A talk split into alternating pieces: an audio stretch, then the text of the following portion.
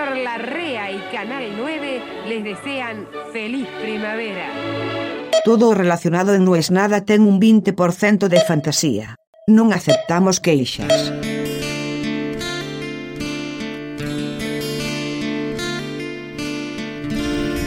Hoy a la mañana me desperté con la famosa noticia esta de que se fue toda la mierda en las bolsas.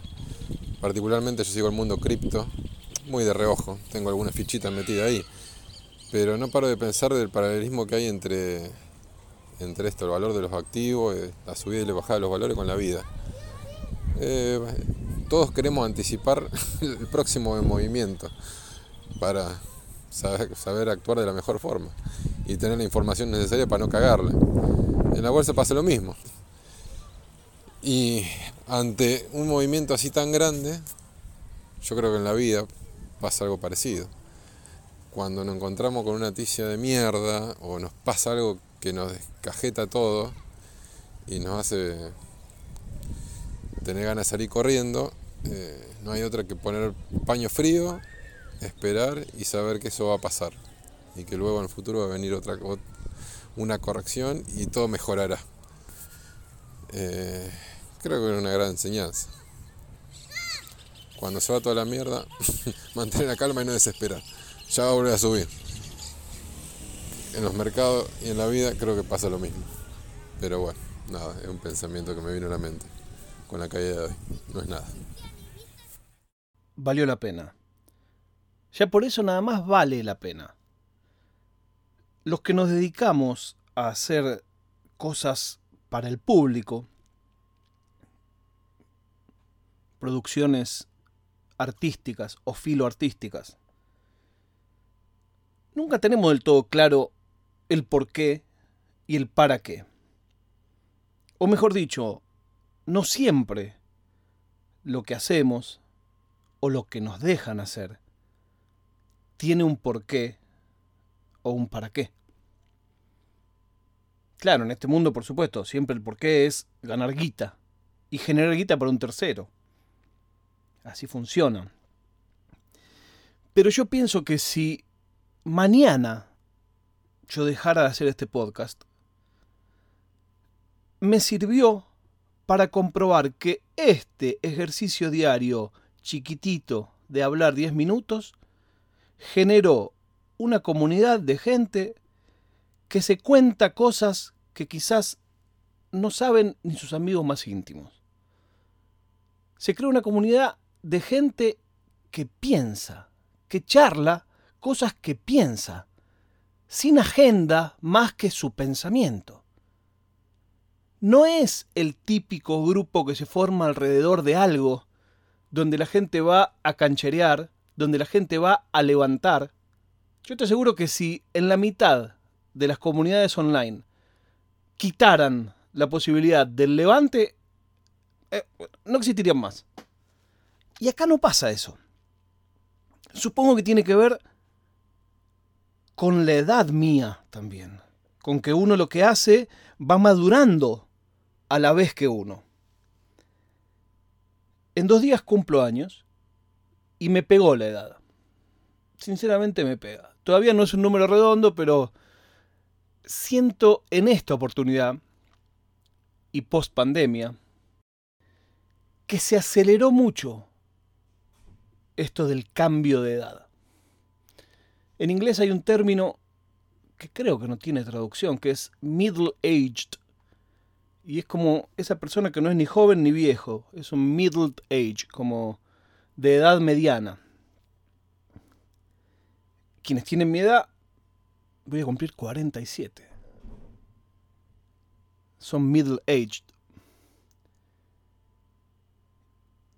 Y siento que este año de proyectos truncos, de incertidumbre, de miedo, fue el punto y aparte que yo esperaba a los 50. Como que aceleró muchas cosas entre medio de todo lo que no tengo, de todo lo que extraño, de todo lo que me falta, haber encontrado un grupo de gente horizontal en la que vale lo mismo la palabra de cada uno de nosotros, para mí es una alegría. Eso pasa en Capuchino, una aplicación que encontré de casualidad, una aplicación cuyo fundador me escribió al toque que la empezamos a usar.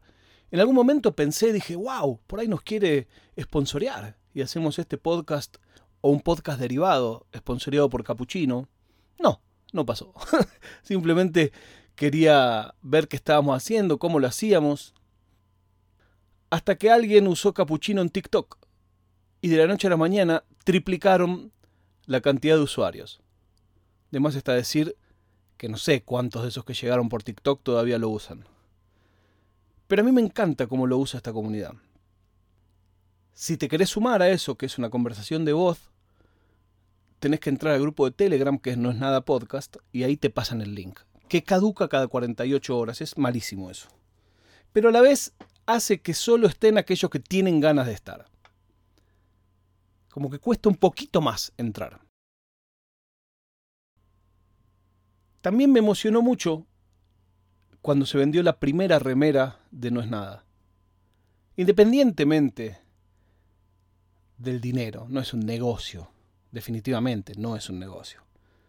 Pero encontré una web que nos las hace a medida que las van pidiendo, entonces no hay que estoquear, que la calidad es buena, que las entregan en tiempo y forma. Y me alegró que alguien diga, che, me voy a poner esta remera. Puntualmente con la remera me pasa eso. Hicimos una lista infinita de cosas porque la web te da esa posibilidad. Pero mis remeras hablan mucho de mí. Entonces pensar que alguien un día a la mañana dice, hoy me voy a poner una remera que dice no es nada, es una cosa que también siento que, que quedó. La primera vez que trabajé en televisión fue en 1997. De ahí hasta ahora, creo que es la primera vez que alguien usa una remera con el nombre de algo que haga yo. Eso también me impresiona. Pensaba hace un rato que los 21 de septiembre suelen ser un día alegre en el cono sur, porque empieza la primavera. Donde estoy yo empieza el otoño.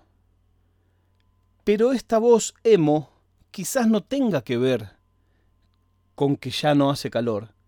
Quizás no tenga que ver con que empieza a haber un poco menos de sol, aunque Madrid es afortunada con el sol todo el año, sino que quienes escuchan este podcast sabrán que los días 21 de septiembre son días muy difíciles para mí.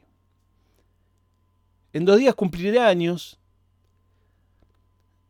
Seguramente alguien me hará la broma de estás viejo, pero este año me va a costar más sonreír y decir, jaja, gracias, qué original.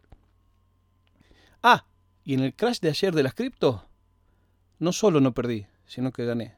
Así que eso tampoco es.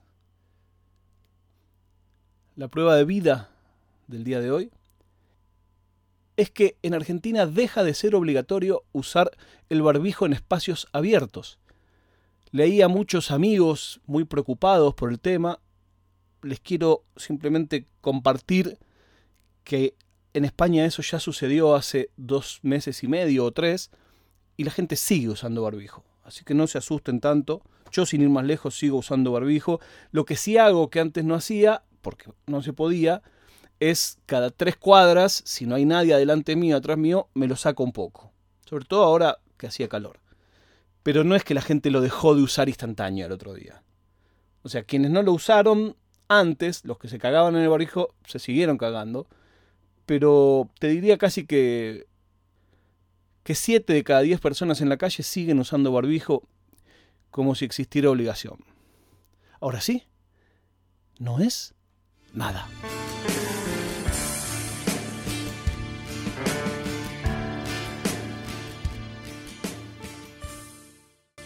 ナナードパドカスツ。